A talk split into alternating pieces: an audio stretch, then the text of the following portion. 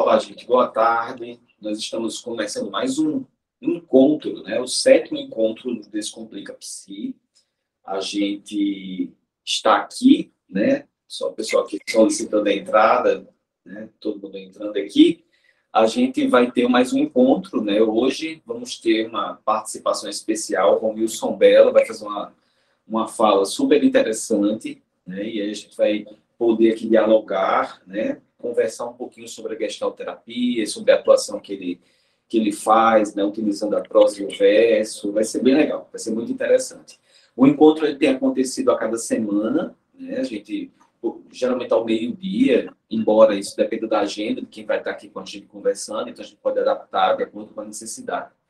Mas o encontro, ele acontece semanalmente, é sempre pelo Google Meet, e aí a gente faz, né, primeiro uma apresentação inicial, traz um tema para discussão, e depois a gente abre para conversa, e tem sido conversas muito boas, diga-se de passagem. Os encontros, eles ficam gravados, a gente tem deixado sempre lá no, no YouTube, né? eu não tenho deixado aberto, ainda é uma coisa que eu estou decidindo se eu vou deixar esses vídeos abertos ou não, mas inclusive vou abrir isso para votação. Eu vou fazer uma pesquisa, essa semana eu devo estar colocando lá no grupo uma pesquisa para é, a gente ver né, a questão de horário, a questão se a gente abre esses vídeos para uma lista mesmo no YouTube, para qualquer pessoa assistir, ou se a gente mantém esses links fechados. É, as pessoas que têm acesso são as pessoas que estão nos grupos do WhatsApp, então mando os links para os grupos, e as pessoas, eu sempre mando uma listinha dos, dos encontros anteriores, as pessoas podem ter acesso a esses links. Então, são coisas que a gente está decidindo, e eu, eu gosto muito dessas decisões coletivas, né? a gente fazer com uma construção coletiva. Então, por isso que eu vou sempre compartilhar com vocês e perguntar o que vocês acham. Então, a gente vai ver a questão de horário, a gente vai ver a questão desses vídeos, como é que a gente vai disponibilizar, porque eu acho que é super interessante, né? Os temas que a gente tem discutido aqui e, e são temas interessantes para as pessoas, de modo geral, tá bom? Então, é, eu sou Adriano Araújo, eu sou médico, psiquiatra, tenho coordenado, né? Fui, a, é, vamos dizer assim, a pessoa que deu o pontapé inicial, mas é uma construção coletiva isso aqui. Então, a gente tem construído aqui coletivamente temas super interessantes. Né? Então, hoje a gente vai conversar com o Romilson, Romilson, vamos lá? Vamos se apresentar? Vamos lá. Boa tarde a todas as pessoas presentes, né, neste momento, e aquelas que poderão é, assistir a gravação é, depois, posteriormente, né.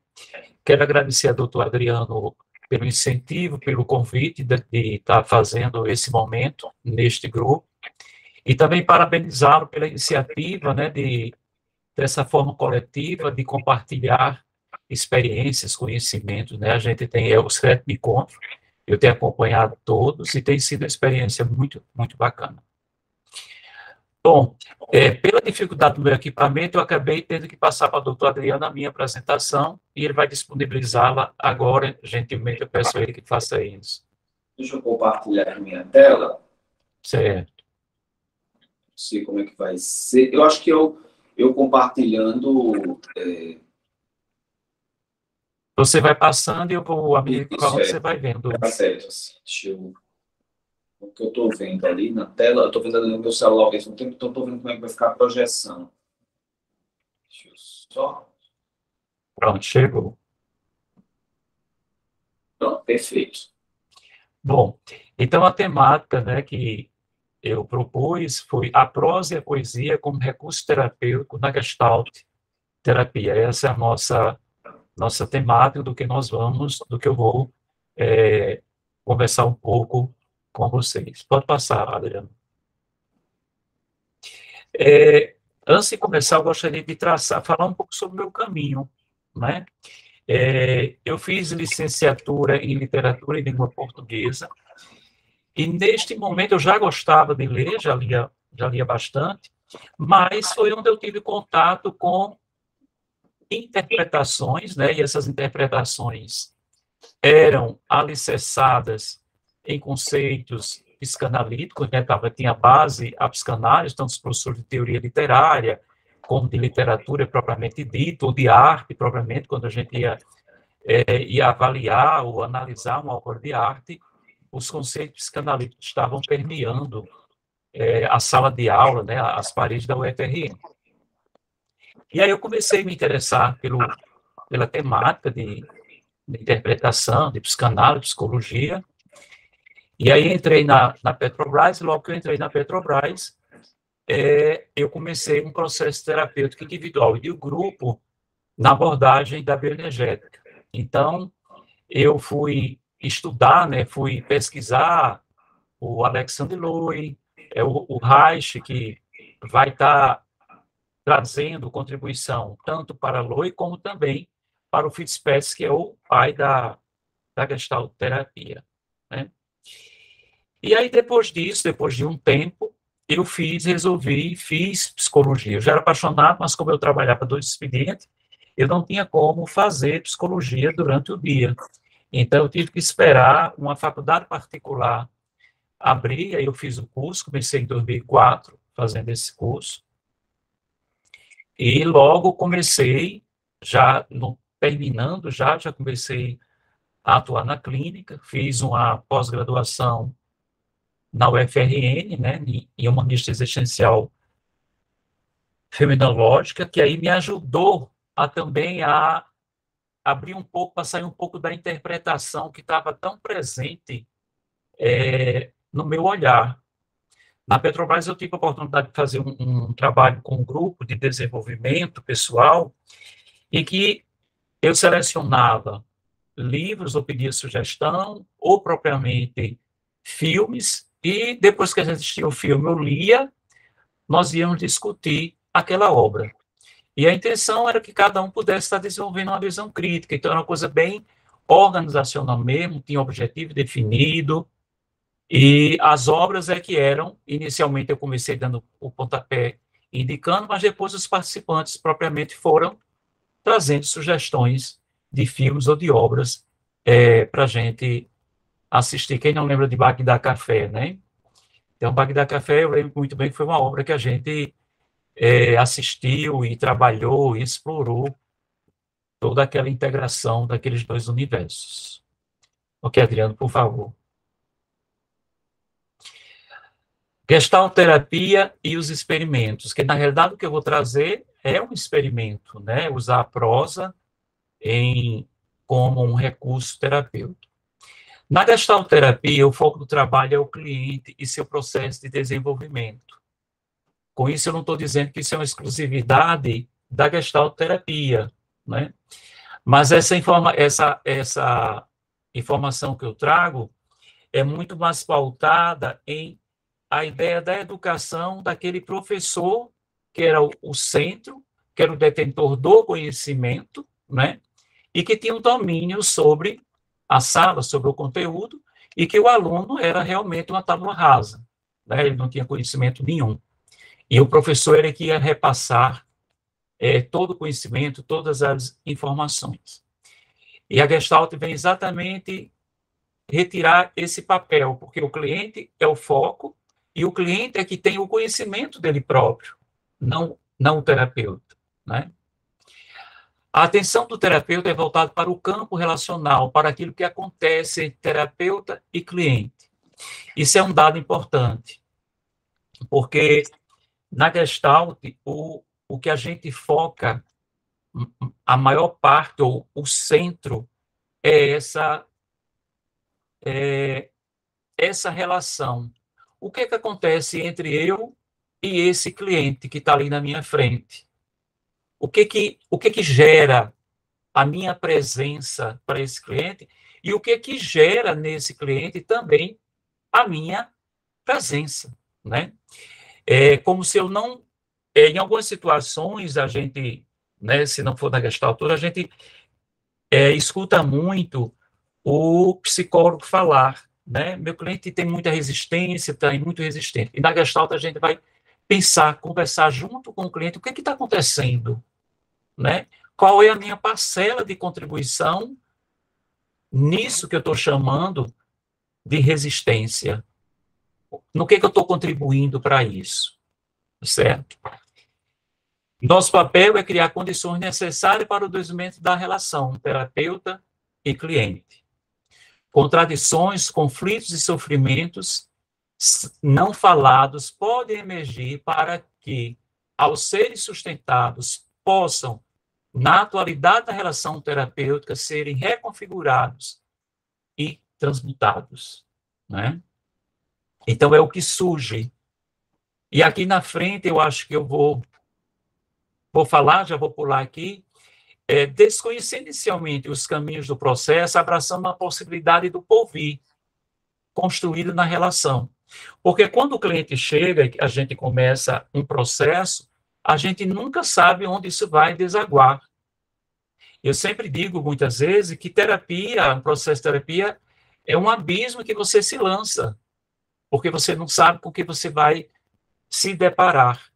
Né? Nem você como cliente e nem você como terapeuta. Daí você não é, não cair na armadilha de criar expectativas em um paciente, que ele vá por esse caminho ou por aquele outro caminho. Porque quem vai definir esse caminho, escolher esse caminho, não é o psicólogo, não é o terapeuta, é o cliente, a partir dessas reconfigurações e transmutações de sentimentos, seja ele dor, tristeza, perda, é como ele vai lidar com isso e o que, que ele vai fazer com isso. Então, os experimentos eles são, estão sempre contextualizados na relação entre cliente e terapeuta. É, eu não chego do nada e digo, é, Rosalba, eu quero que você hoje nós vamos fazer isso, isso, isso isso. Não, é uma coisa negociada, perguntada, se nós podemos caminhar nisso, se nós podemos fazer um trabalho de sensibilização, de respiração. E como é que você propõe isso? Em que momento? Isso é o campo que vai me dizer. O campo, quando eu digo, é essa presença entre eu e ele, o que é está acontecendo ali, que faz com que eu, neste momento, proponha algo que possa facilitar o surgimento desse sofrimento ou desse novo, né?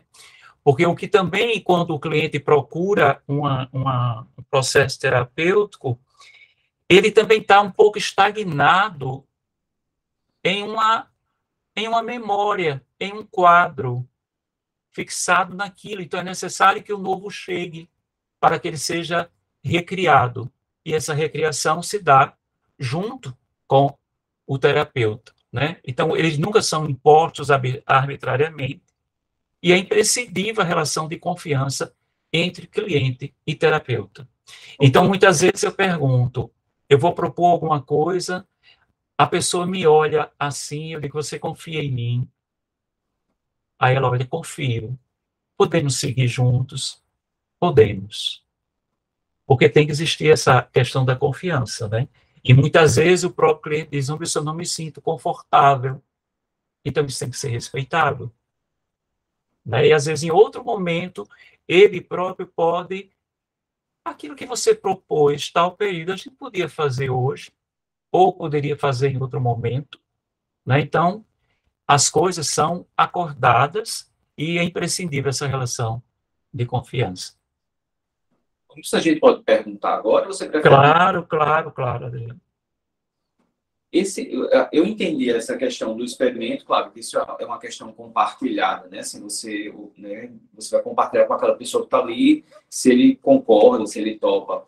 Mas o veículo desse experimento, levando em consideração, por exemplo, nesse caso, a literatura, é que você leva em consideração da história dessa pessoa em si ou ou, ou é um, o veículo por si, ou, ou você considerar, por exemplo, que ele seja terapêutico, você é, independente da, da, história das pessoas, pode ser proposto. Entendeu a pergunta? Sim. Eu entendi. Adriano, é, eu vou falar um pouquinho disso mais na frente, mas eu vou lhe responder um pouco essa, essa sua questão. É, o trabalho ele não tem uma relação de causa e efeito. Eu não, eu não jogo isso para obter isso. Eu não sei o que vai vir. Eu não sei o que vai surgir. Tá certo? Isso vai ficar mais claro quando eu falar do propriamente do caso daqui a pouco, e aí eu vou explicitar melhor como isso, isso acontece, tá certo? Tá Mas são dados, são é, situações que o cliente vem trazendo e que em algum momento até surge. Por exemplo, eu tive uma, uma que necessariamente eu não não tenho aquela coisa dirigida. Leia isso leia aquilo, tá entendendo? Eu estou em sala, estamos em sala, e o cliente está trazendo, por exemplo, eu tenho um, um, um jovem que ele já estava num relacionamento de 5, 6 anos e tinha muita dúvida se ele gostava ou não dessa moça. Ele tinha trazido, vinha trazendo essas questões. E na sessão que ele trouxe, ele estava mais é, elaborando, clareando essa falta de sentimento para um casamento, possível casamento, possível união. Aí eu disse, vou chamar aqui de, é, de, de, de José. Eu disse, José, você me fez lembrar agora um conto do Garcia Marques no livro Doze, Pere... Doze Contos Peregrinos. Tem uma, uma, um conto, e que é, que é belíssimo esse conto, aí eu falo do conto, falei do conto, né? Ele encontra no aeroporto uma mulher muito bela, mas ela passa, faz o check-in na frente dele, só que, para surpresa dele, quando ele senta no avião, é a mulher, a bela que está. E a mulher adormece. E esse homem vai a viagem inteira extasiado com a beleza dessa mulher, com o que essa mulher desperta nele.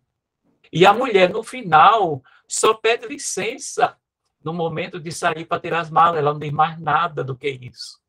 E aquilo foi de um êxtase para esse homem, de entrar em contato com essa sensação, com essa beleza, com essa experiência. Né? Eu falei desse conto e falei de um outro de, do Borges. Tudo bem, falei, só disse o nome. Na outra sessão, o paciente chega e diz: Eu li os dois contos que você falou. Digo, ah, eu li. E realmente eu não gosto de fulana para casar. Eu entendi ali o que era paixão, o que é sentimento de você querer estar junto, de querer você estar perto. Obviamente que isso foi explorado mais, mas eu estou trazendo é que eu não tive a intenção de mandar ele ler, eu só falei, né? Porque é como estou dizendo, a poesia, a música, a narrativa, ela está presente nos meus atendimentos. Então, em algum momento, eu vou trazer uma citação, como eu posso fazer uma citação de um filósofo. E aí o paciente pode se interessar por em busca daquela, daquele autor, daquele pensador. Deu para compreender, Adriano, um pouco? Perfeito. Ok.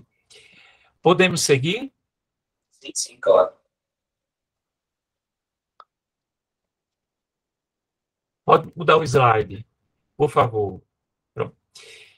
E antes da gente entrar propriamente no, no experimento, é, eu gostaria de trazer um conceito aí da teoria literária, né, e aí a mimese, né, do grego mimese, imitação, quer dizer, imitação. Platão, lá no livro 3 e 10 da República, ele disserta um pouco dessa questão desse mundo, desse mundo primeiro, esse mundo criado por Deus, o modelo do céu, né? É como se todas as coisas aqui na, na, na Terra tivessem é, um modelo no céu criado por Deus. E aí o marceneiro, aí eu vou trazer o exemplo do, da cama. O primeiro grau, Deus cria, o segundo é o artes, que no caso é o marceneiro, vai construir a cama, constrói a cama de madeira, mas é como se ele tivesse tido uma informação lá do céu como é uma cama. E aí ele constrói essa cama. E o artista, a partir dessa cama construída pelo marceneiro, ele pode desenvolver uma pintura, ele pode aí dissecar essa, essa cama da forma como ele quiser. Mas sempre o artista vai estar copiando o que o marceneiro fez ou coisa, mas sempre vai estar copiando o que tem nesse céu, nesse modelo de céu. Né? É tanto que alguns trazem a, a, a ideia que Mona Lisa é, é uma, uma aparição, ou como se fosse Nossa Senhora. Né? Então, é como se estivesse lá no céu e Leonardo da Vinci pudesse ter tido esse acesso e transformou numa obra de arte. Então, isso tem a ver com a ideia platônica desse primeiro mundo. Já Aristóteles ele pega essa ideia de Platão e ele transforma. Ele traz que é imitação, sim, mas imitação da vida interior dos homens, as suas paixões, o seu caráter, o seu comportamento, o oposto ao idealismo platônico. Porque, para Aristóteles, mesmo que exista esse modelo por Deus, mas o homem recria. Ele coloca o dedo dele, ele coloca a criatividade dele e transforma isso.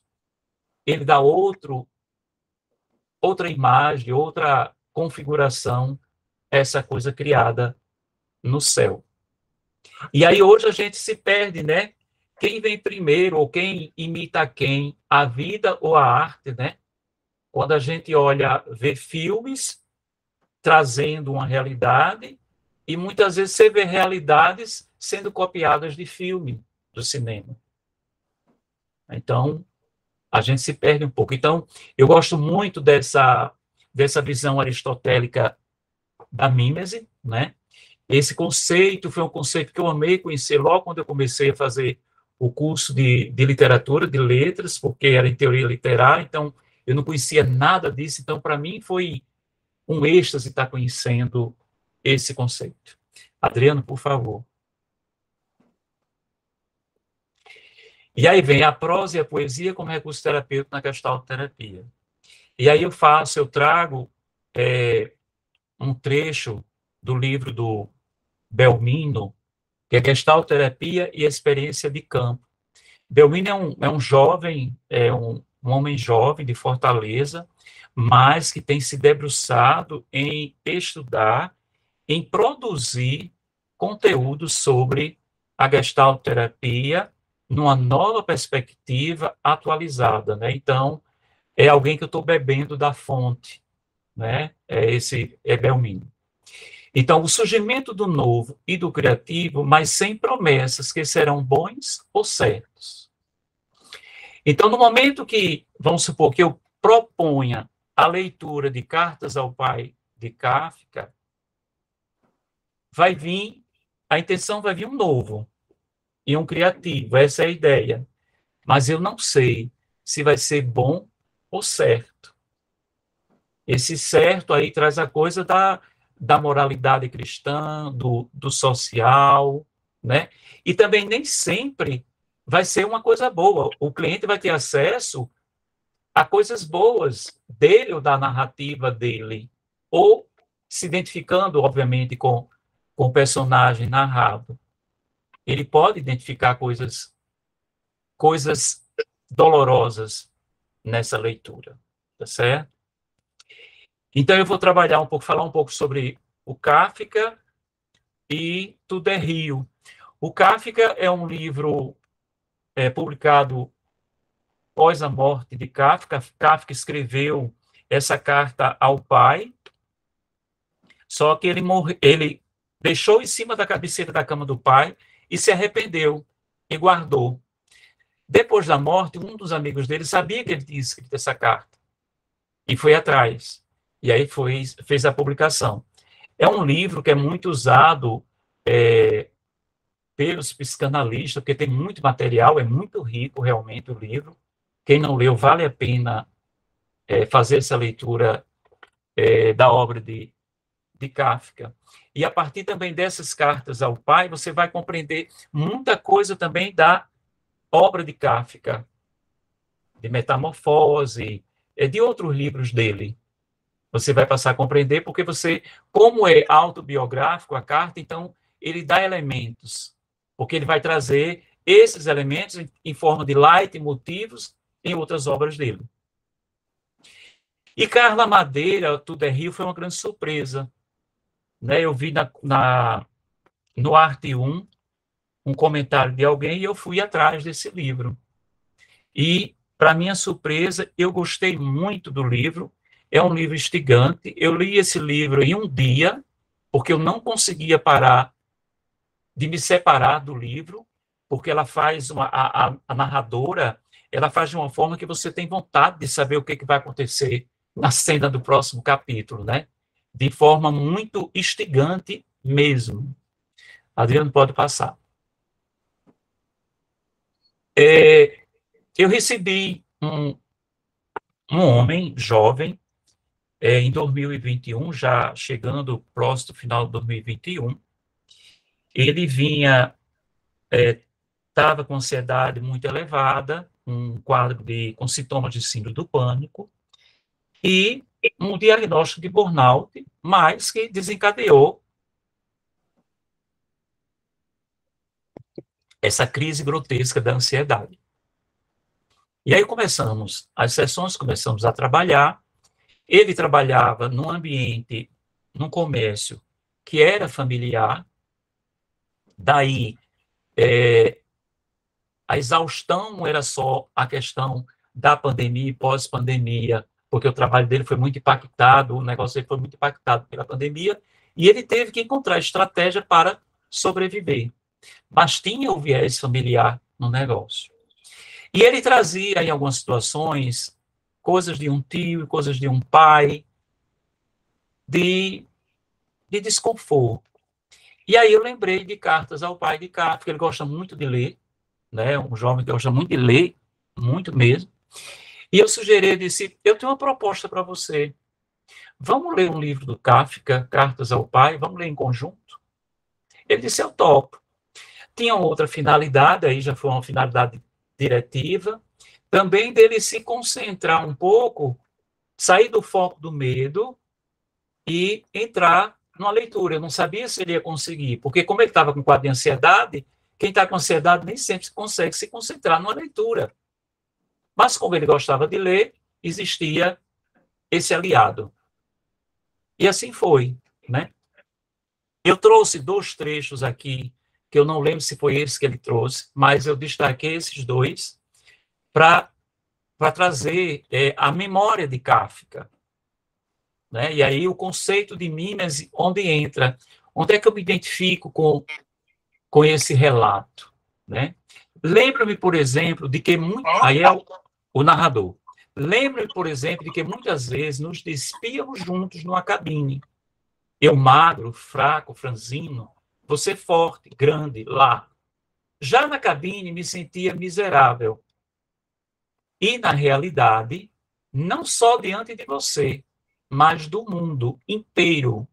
Pois, para mim, você era a medida de todas as coisas. Olha aí o poder né, que a criança coloca nesse pai, né, nessa figura grandiosa. Mas quando saímos da cabine diante das pessoas, eu, na sua mão, um pequeno esqueleto, inseguro, descalço, sobre as pranchas de madeira, com medo da água, incapaz de imitar seus movimentos para nadar. Que com boa intenção, mas de fato, para minha profunda vergonha, você não parava de me mostrar então, nesses momentos, eu ficava muito desesperado e todas as minhas más experiências em todas as áreas confluíam em grande estilo. Página 8. Um outro trecho é o trecho da mesa, da refeição, né? Como em criança, eu ficava junto de você, principalmente na hora das refeições. A sua lição principal era, em grande parte, uma lição sobre o comportamento correto à mesa. O que vinha à mesa precisava ser comido. Não era permitido falar sobre a qualidade da comida. Mas você frequentemente achava a comida intragável. Chamava de grude. A besta, a cozinheira, tinha estragado. Como você, por natureza, tinha um apetite vigoroso e uma predileção especial por comer tudo rápido, quente em grandes bocados, bocados o filho tinha de se apressar. Reinava à mesa um silêncio sombrio, interrompido por demonstrações. Primeiro coma, depois fale. Ou, mais depressa, mais depressa. Ou, veja, eu já terminei de comer, faz muito tempo.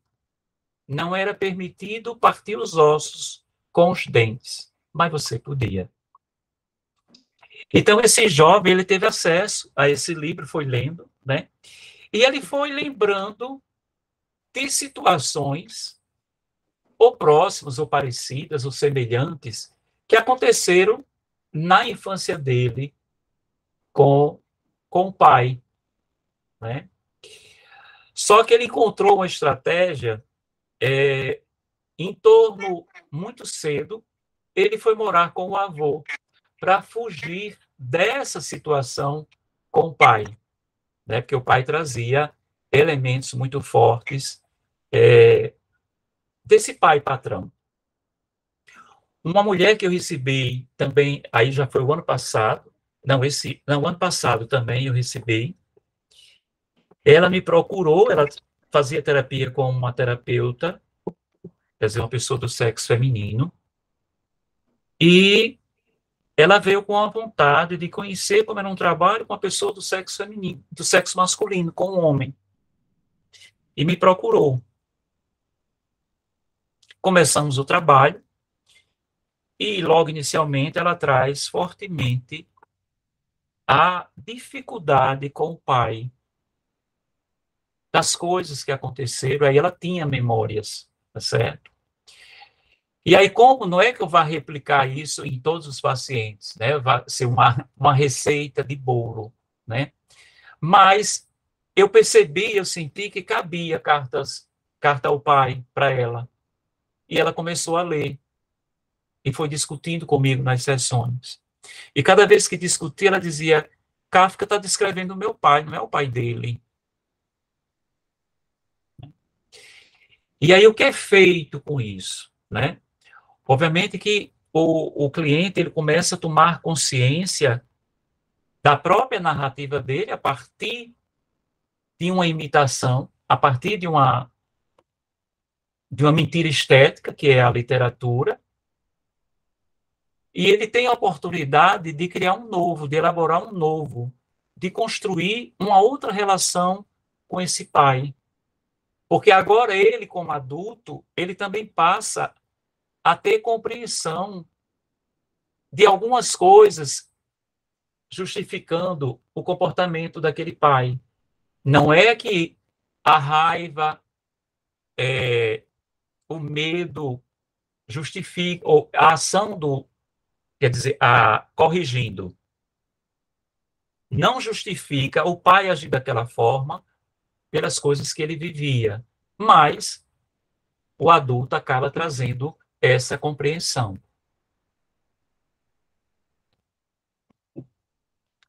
E tem esse momento de explosão dela, de muita raiva desse pai, ela pode externar até esse ódio desse pai, o que não era permitido, né? Porque pela sociedade expressar isso, tá falando com tanto horror, com tanto ódio desse pai, que ela chama pai patrão, não seria uma coisa muito é, correta para uma mulher. E até esse próprio pai fez com que ela tivesse um comportamento de uma mulher muito fina, muito educada, muito gentil. Então, expressar um sentimento de raiva, de desacordo, para ela era muito difícil. Né? Então, nesse sentido, a carta ao pai facilitou esse desvelar né, dessa, dessa narrativa e uma consciência de como foi, de voltar atrás até de memórias. Não a busca dessa memória em busca de um trauma para ser corrigido. Essa não é a intenção. Tá certo? Não, aqui não prevalece o modelo médico, de você ir atrás do trauma para corrigir e a partir daí você seguir mas olhar para esse trauma, compreender, e o que é que eu vou fazer com isso? Como é que eu vou? O que é que isso me marcou? Como me marcou? Como me afetou?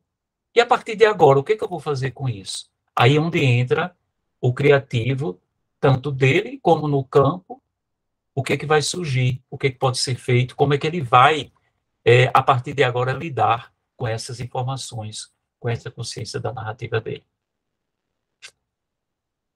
Podemos ter alguma pergunta, pessoal? Eu me desinvestei, como diz o Matuto Nordestino, a falar, mas é muito mais com medo de perder o fio da, o fio da meada, gente. Acho que está ótimo, acho que você pode continuar, no final a gente abre para as perguntas. Tá certo, então. Então, o próximo agora, no próximo slide, eu vou trazer trechos de Tudo é Rio. Em Tudo é Rio, a Carla Madeira, ela, ela tem é, você lendo, você percebe que ela traz nuances de alguns conceitos psicanalíticos na estrutura da narrativa dela. Né? Quem for ler vai, vai compreender isso, vai perceber Isso. Não que ela traga diretamente uma causa e efeito, mas ela traz alguma coisa como justificando o comportamento de hoje, olhando para o passado. Isso ela traz, isso está dentro da, da narrativa. Então ela começa, o texto começa exatamente esse com Lucy. Puta, não tem outro nome para Lucy. De profissão, era puta mesmo. Trabalhava no puteiro, vivia no puteiro, mas não era puta só por isso. E só por isso fosse, podia outros nomes mais respeitosos, como meretriz ou prostituta. E aí, qual é o outro lado da moeda? Da santa, da puta, a gente vai ter a santa, que é Dalva.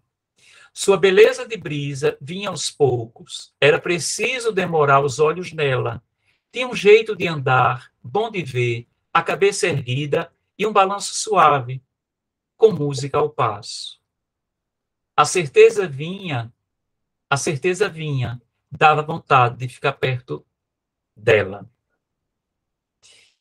E aí, esse livro, por exemplo, esse livro eu não tenho indicado ele como é, com intenção, mas eu, quando alguém me pede, a mulher me pede, uma paciente pede, você não tem nenhum livro para me indicar, não? Aí eu disse, eu li um livro recente que eu gostei muito, Tudo é Rio, né? Tudo é Rio de quem é? Aí eu vou e falo do livro de Tudo é Rio, que conheci, parará, tarará. Se interessa, vai ler. E aí, quando faz a leitura, é que começa, mas que livro, né? A forma como começa, como ela começa. E aí ela começa a entrar em contato com o poder que Lucy desenvolve quando ela descobre que a sexualidade dela tem um poder nos homens que ela consegue controlar uma cidade. Né? A, a, sensação que eu tenho é como se o livro se passasse na década de 50 ou 60.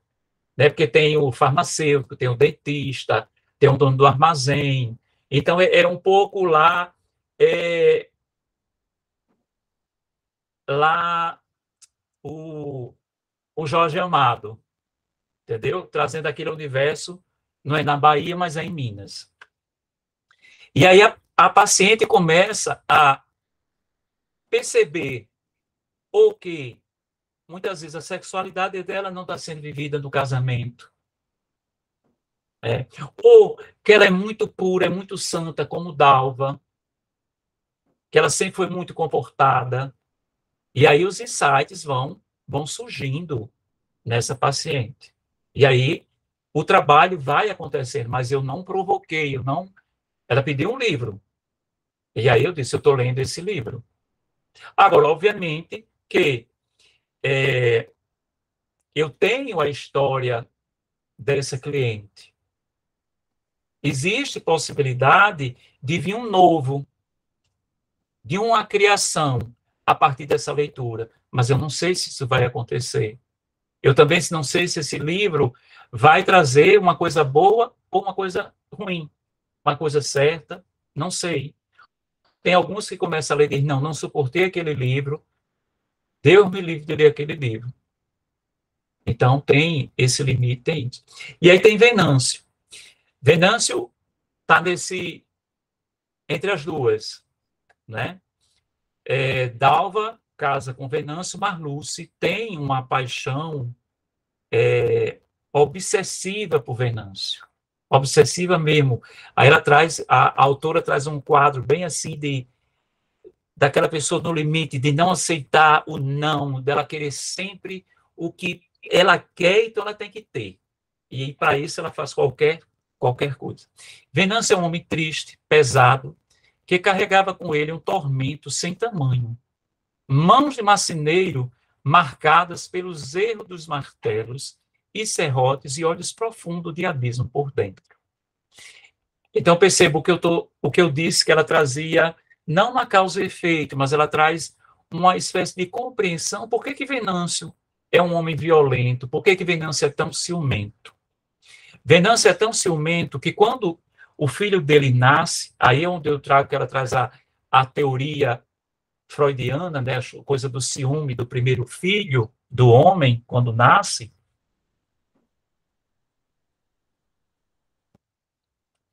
ele não suporta ver a mulher amamentando no seio que é dele, onde ele fazia carinho, onde ele tinha prazer. E agora, devido ao período de amamentação, Dalva não estava disponível para esse encontro amoroso com ele. Então, isso gerou muita raiva nele. Então, tem um dia que Dalva está com ele no colo, com o bebê no colo, dando mamar. Ele retira o bebê, toma o bebê da mão de, de Dalva e atira ao chão cerca de três metros. Tal qual é o ciúme, a possessão dele em relação à mulher, né? como se a mulher realmente é um objeto para servi-lo. Então, todas essas nuances, esses conceitos, eles poderão surgir por essas mulheres ou até por esse homem, né, que começa a perceber ou o ciúme ou a forma como ele se relaciona com a figura feminina.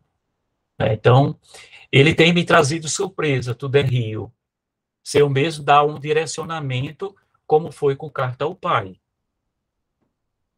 Então, ok, vamos para o próximo. E aí, algumas possíveis conclusões. Aí eu já estou caminhando para a conclusão mesmo, né? Então, esse experimento tem a possibilidade de ampliação da consciência do cliente de sua própria narrativa, como eu já disse lá atrás, né? É, muitas vezes um livro, uma música, uma poesia poderá é, desencadear é um sentimento. Eu tenho um fato interessante com música. É, eu, eu recebi uma, já faz um tempo, uma cliente, e ela chegou já, inici, já iniciou o processo com afetação, que a psicanálise vai chamar de transferência negativa, e eu vou chamar de afetação é, negativa, comigo. E já na segunda sessão ela dizia assim: você ganha dinheiro com essa, com essa sua conversa mole? Eu dizia assim, esse é meu trabalho, é conversar com você. Aí ela, dizia, ela disse assim, pois eu tenho, eu tenho ilusão errada no trabalho de um psicólogo. Eu achava que eu chegava aqui, você ia dizer tudo que eu tinha, tudo que eu estava sentindo, e me dar uma solução, uma saída. Aí eu disse, olha, talvez você tenha confundido, mas talvez isso caiba a um vidente, a uma cartomante, que tem esse tipo de trabalho, né, de, de, de ver coisas, de, de trazer possibilidade. Não é o meu caso. Eu trabalho com o que está acontecendo agora comigo, com você, comigo agora, né? Mas você tem o direito de apostar nisso, de continuar nesse processo, ou de você ir procurar outro terapeuta, procurar outra pessoa. Mas ela pagou o preço ela ficou, né? E um dia ela chegou muito agitada, eu senti uma agitação, e eu necessitava trazer ela porque a gente chama na gestalterapia para aqui agora, para ela se centrar um pouco. E eu pedi para ela sentar, respirar, que eu ia botar uma música. Aí ela soltou assim, deve ser bem Enya, né? Só que não era Enya. Isso já era esperado por ela. Eu coloquei uma música de Rosa Passos, que Rosa Passos canta, que eu não vou lembrar o nome agora, mas é assim. Eu sei que você sabe que a vida fez assim, levar você para longe, pois todo grande amor só é grande quando é triste. E essa mulher, ela desaba em um choro. Né? Então, uma música. Eu não, Aí foi realmente uma coisa de, de intuição, eu não, não, não foi uma coisa propositada, não foi, eu não tinha intenção de fazer esse experimento. Mas, como diz Buber, Martin Buber, um filósofo, ele diz que o psicólogo, diferente do pastor e, e do padre, ele permeia, ele caminha numa vereda feia, estreita de pedregulhos, porque o conhecimento dele não são suficientes e não vão é,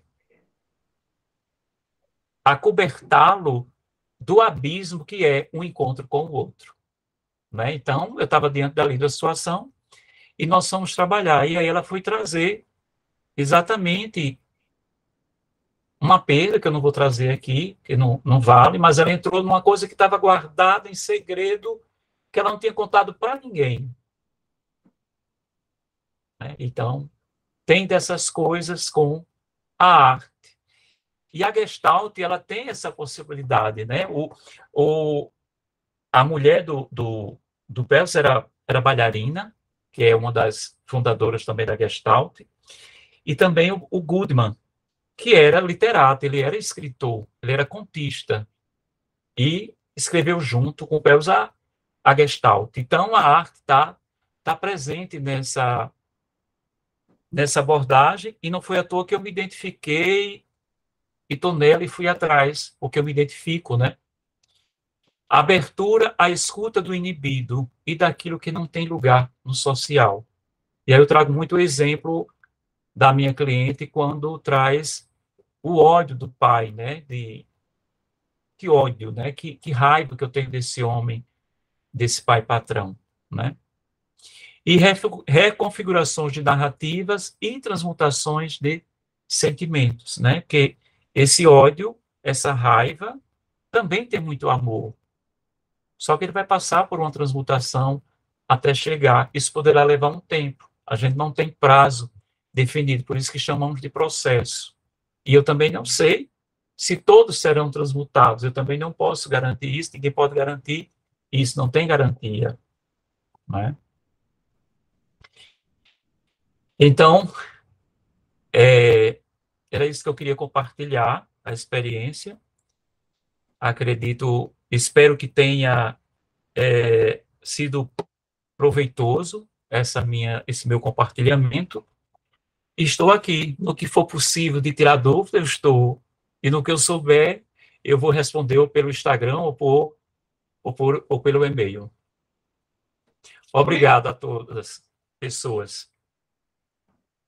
Não, Wilson, foi muito bom, cara, muito bom mesmo, viu? Assim, que, que sensível, viu? Que, que preciosa a sua fala, porque assim, você falando e eu refletindo sobre tudo que a gente vivencia no dia a dia, né? Assim, de, de tudo muito causa efeito, né? Tudo muito rápido, tudo muito pronto, né?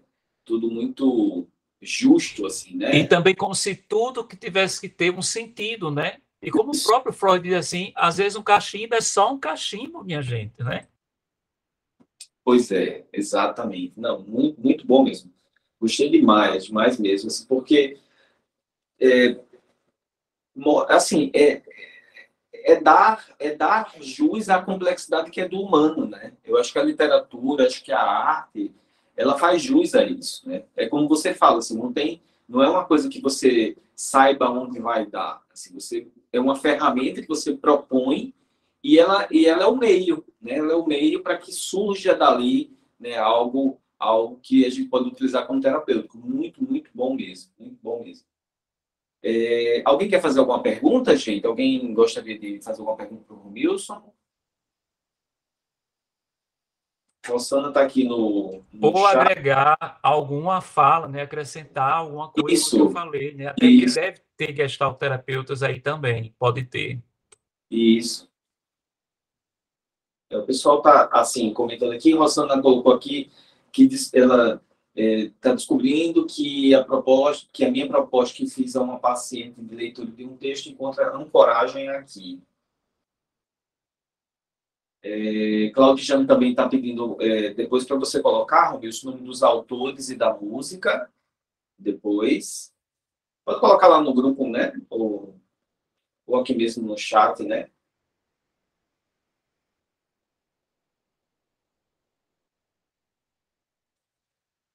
Bom. Assim, você, é, fora a literatura, assim, não, não sei se você tem algum experimento nesse sentido, assim, mas outros caminhos da arte, assim, você tem alguma experiência pessoal sua ou de alguém que você que você lê ou que você vê relatos de outras experiências da arte como, como experimentos dentro da Gestalt? É, eu tenho uma experiência mais na organizacional, né? Porque é, Rosalba está até aqui presente, foi uma pessoa que trabalhou comigo, então nós fazíamos trabalhos é, com grupos e a arte estava sempre muito presente, né? Então, é, o próprio desenho, não só desenho, mas o próprio o drama, né, a representação trazia elementos, aí já é uma outra já é, uma, já é um outro campo, né, mas que em algum momento Rosalba tinha formação e trabalhava com a coisa do, de fazer essa dramatização. É, é na, no organizacional mesmo. No, no consultório, não. Sim. Agora, no consultório, é, às vezes eu utilizo de técnica, por exemplo, trazendo de técnica projetiva, né? Mas é um trabalho que aí realmente é negociado, que vai ser dirigido, é mais de uma sessão, né? E que eu vou realmente propor uma, uma experiência, né? Onde começa com uma, como é que eu diria, com uma uma eu estou esquecendo agora de dizer a palavra, uma meditação, e depois dessa meditação, eu dou a aquele barro, aquele, aquela massa, para a pessoa modelar. Modelar algo, né, eu faço uma pergunta, no meu caso, mas ou ela própria, do que depois da, da, da, da experiência da, da meditação, o que ficou mais forte para ela representar, que não tem censura. E aí, quando chega o material, é que ela começa a tomar consciência do que está ali. Mas aí é ela própria que vai compreendendo. Eu não faço nenhuma interpretação. Eu vou perguntando o que é isso. O, o que você acha que é isso? Ela não sei. Vamos olhar. Ela começa a olhar e ela própria começa a trazer. Meu Deus. Eu desenhei, eu, eu modelei aqui minha vagina. Entendeu? Então, a arte, ela pode ser explorada e, e trabalhada, mas isso é com muito zelo, com muito cuidado e com uma negociação e com a permissão do, do cliente. E não é uma coisa que surge assim, hoje eu vou fazer isso. Não. Certo? É algo que vai sendo construído, né? Vai sendo construído, vai surgindo nesse campo. Sim, com certeza. Alguém gostaria de fazer alguma pergunta? Romilson da está perguntando aqui o seu Instagram.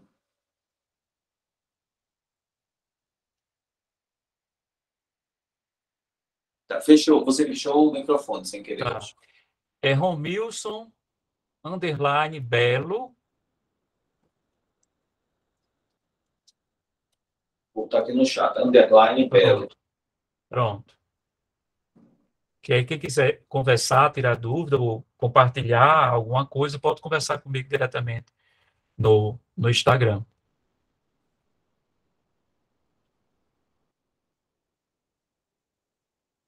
É, Liz colocou aqui, o que precisa ser trabalhado irá emergindo do processo a cada encontro. Isso mesmo, Liz. Muito obrigado. Olha aí as contribuições chegando. Porque a gente esquematiza a apresentação, vai pensando, mas quando está no momento, a gente acaba esquecendo, mas é isso mesmo, Luiz. As coisas vão surgindo, vão emergindo a cada encontro. Muito obrigado.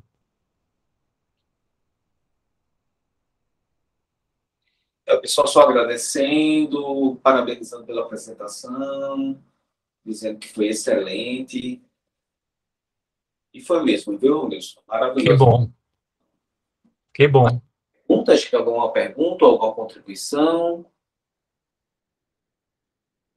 Então, eu acho que nós podemos, podemos encerrar outro de hoje, né? Gostaria de falar alguma coisa no meu nesse encerramento? Não, eu só quero agradecer né, a, a todas as pessoas, quero agradecer a você também é, o incentivo né, de estar tá fazendo isso, é uma coisa nova para mim, eu estar tá, é, fazendo esse tipo de apresentação no virtual, eu tinha resistência, né, e consegui é, vencer o medo, né? E estou aqui. Isso é fruto, obviamente, de transmutações, né, de transmutação de trabalhos terapêuticos individualmente, né, que vai fazendo com que a gente vá transmutando né, os medos, enfrentando e vendo que não é uma coisa do outro mundo, que tudo é, que é possível, né? Fazer palestra, eu fazia muita palestra no, no ciclo do, da empresa, né, da Petrobras, então, mas nessa ferramenta era uma coisa nova e de alguma forma me ameaçava. Então, muito obrigado a todas as pessoas presentes pela colaboração e a você mais uma vez, doutor Adriano. Imagina, maravilha. É, Lívia está só corrigindo, é Lívia, não é Lícia. Ah, ah desculpa, é porque eu li rapidamente quando apareceu aqui no chat, viu, Lívia? Está escrito Lícia, porque ela está no computador da filha dela. Ah, tá certo. Maravilha, maravilha. Pois é, gente, eu queria só agradecer, agradecer a você, Romilson, pela contribuição maravilhosa. É, eu fico muito feliz a gente poder estar tá construindo isso aqui, né? Vai ficar gravada a fala do Romilson, né? E, e, nos próximos encontros a gente vai discutir o que, é que a gente vai fazer com todo esse material, porque eu acho que tá, tá, a gente está criando aqui um material muito, muito precioso e que eu tenho certeza que muitas outras pessoas podem podem utilizar, né? podem assistir uma aula como essa que o Romilson deu, entender como a, a gestalterapia funciona, a relação dela com a arte, que o Romilson claramente colocou isso aqui para a gente. Então, eu fico muito feliz, muito feliz que a gente possa estar, tá, estar trazendo essas contribuições. Próxima semana a gente vai ter mais, uma, mais um encontro, né? vai ser o nosso oitavo encontro. A gente vai conversar com a... A gente vai conversar sobre é, lesões dermatológicas psicossomáticas. Acho que o termo é mais ou menos esse, né?